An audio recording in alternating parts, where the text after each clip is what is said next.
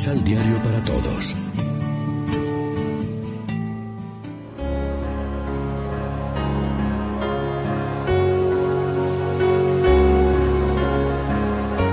Primera lectura. Pónganse al servicio de Dios que les ha dado la vida. De la carta del apóstol San Pablo a los romanos.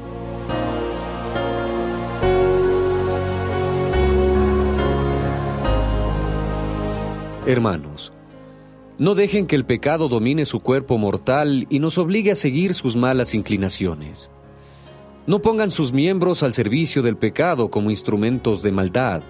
Por el contrario, pónganse al servicio de Dios, puesto que habiendo estado muertos, Él les ha dado la vida. Pongan también sus miembros a su servicio, como instrumentos de santidad. El pecado ya no volverá a dominarlos, pues no vienen ustedes bajo el régimen de la ley, sino bajo el régimen de la gracia. ¿Podemos entonces pecar puesto que ya no vivimos bajo el régimen de la ley, sino bajo el régimen de la gracia? De ningún modo. ¿Acaso no saben ustedes que al someterse a alguien para obedecerlo como esclavos, se hacen sus esclavos? Si ustedes son esclavos del pecado, es para su propia muerte. Si son esclavos de la obediencia a Dios, es para su santificación. Pues gracias a Dios ustedes, aunque fueron esclavos del pecado, han obedecido de corazón las normas de la doctrina evangélica que se les ha transmitido, y así una vez libres del pecado, se han hecho esclavos de la santidad. Palabra de Dios.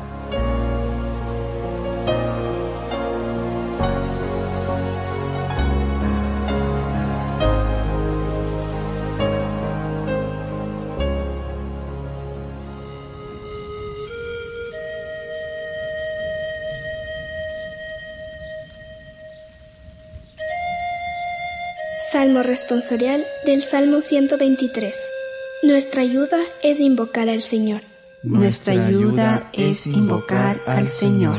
Si el Señor no hubiera estado de nuestra parte, cuando los hombres nos asaltaron, nos habría devorado vivos el fuego de su cólera. Nuestra ayuda es invocar al Señor. Las aguas nos hubieran sepultado, un torrente nos hubiera llegado al cuello un torrente de aguas encrespadas. Bendito sea el Señor, que no nos hizo presa de sus dientes. Nuestra ayuda es invocar al Señor. Nuestra vida se escapó como un pájaro de la trampa de los cazadores. La trampa se rompió y nosotros escapamos. Nuestra ayuda nos viene del Señor, que hizo el cielo y la tierra. Nuestra ayuda es invocar al Señor.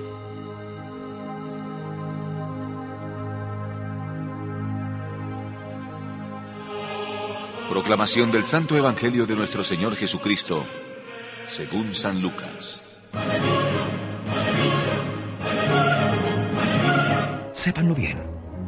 Si el dueño de casa supiera a qué hora va a venir el ladrón, ¿estaría preparado para no permitirle entrar en su casa? Ustedes también estén preparados, porque en el momento menos pensado vendrá el Hijo del Hombre. Pedro dijo entonces, Este ejemplo ¿Lo dijiste para nosotros nomás o para todos? El Señor contestó. ¿Cuál es entonces el mayordomo fiel e inteligente que el patrón pondrá al frente de sus sirvientes para repartirles a su debido tiempo la ración de trigo? Feliz ese servidor al que su patrón, cuando llegue, encuentre tan bien ocupado. Yo les declaro que lo pondrá al frente de todo lo que tiene. Pero si ese servidor se pone a pensar, mi patrón demora en llegar, y empieza a golpear sirvientes y sirvientas, a comer, a beber y a emborracharse. Vendrá su patrón el día que no lo espera y a la hora menos pensada. Le quitará el puesto y lo tratará como a los traidores. El servidor que sabiendo lo que quiere su patrón no tenga nada preparado, ni haya cumplido lo mandado, recibirá un severo castigo. En cambio, el que sin saberlo hace cosas que merecen castigo, no será castigado con tanta seriedad. Al que se le ha dado mucho, se le exigirá mucho. Y al que se le ha confiado mucho, se le pedirá más aún. Lección Divina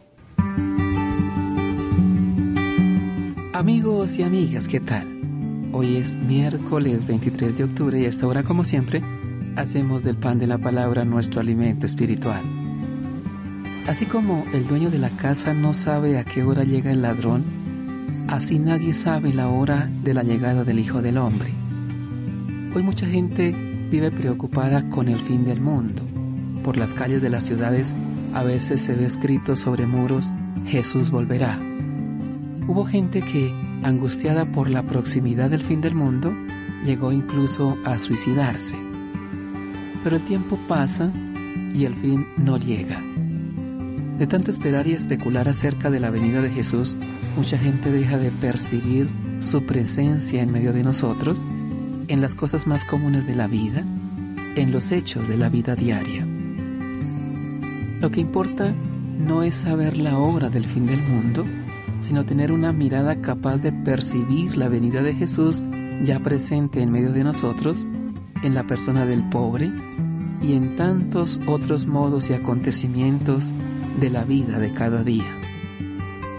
La misión de la iglesia precisamente porque está movida por la certeza de la victoria y del amor misericordioso, no teme la lucha contra el mal en todas sus formas. Para los creyentes a quienes se les ha dado mucho, se les pide mucho para ofrecer. Proclamar y compartir gracias al anuncio explícito y seguro de que la salvación del mal y la muerte solo proviene de Jesucristo. Reflexionemos. Anunciamos con gozo y conciencia eclesial la integración de todos en la única iglesia. Testimoniamos la alegría de formar una sola iglesia en la que cada uno tiene responsabilidades. Oremos juntos. Padre del cielo, por tu infinito amor nos has dotado de dones para que los pongamos al servicio de los hermanos. Danos sabiduría para usarlos siempre en el bien. Amén.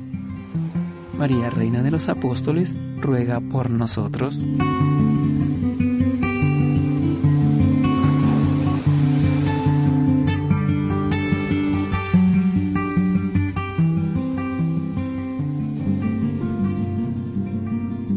Complementa los ocho pasos de la Alexio Divina adquiriendo el emisal Pan de la Palabra en Librería San Pablo o distribuidores.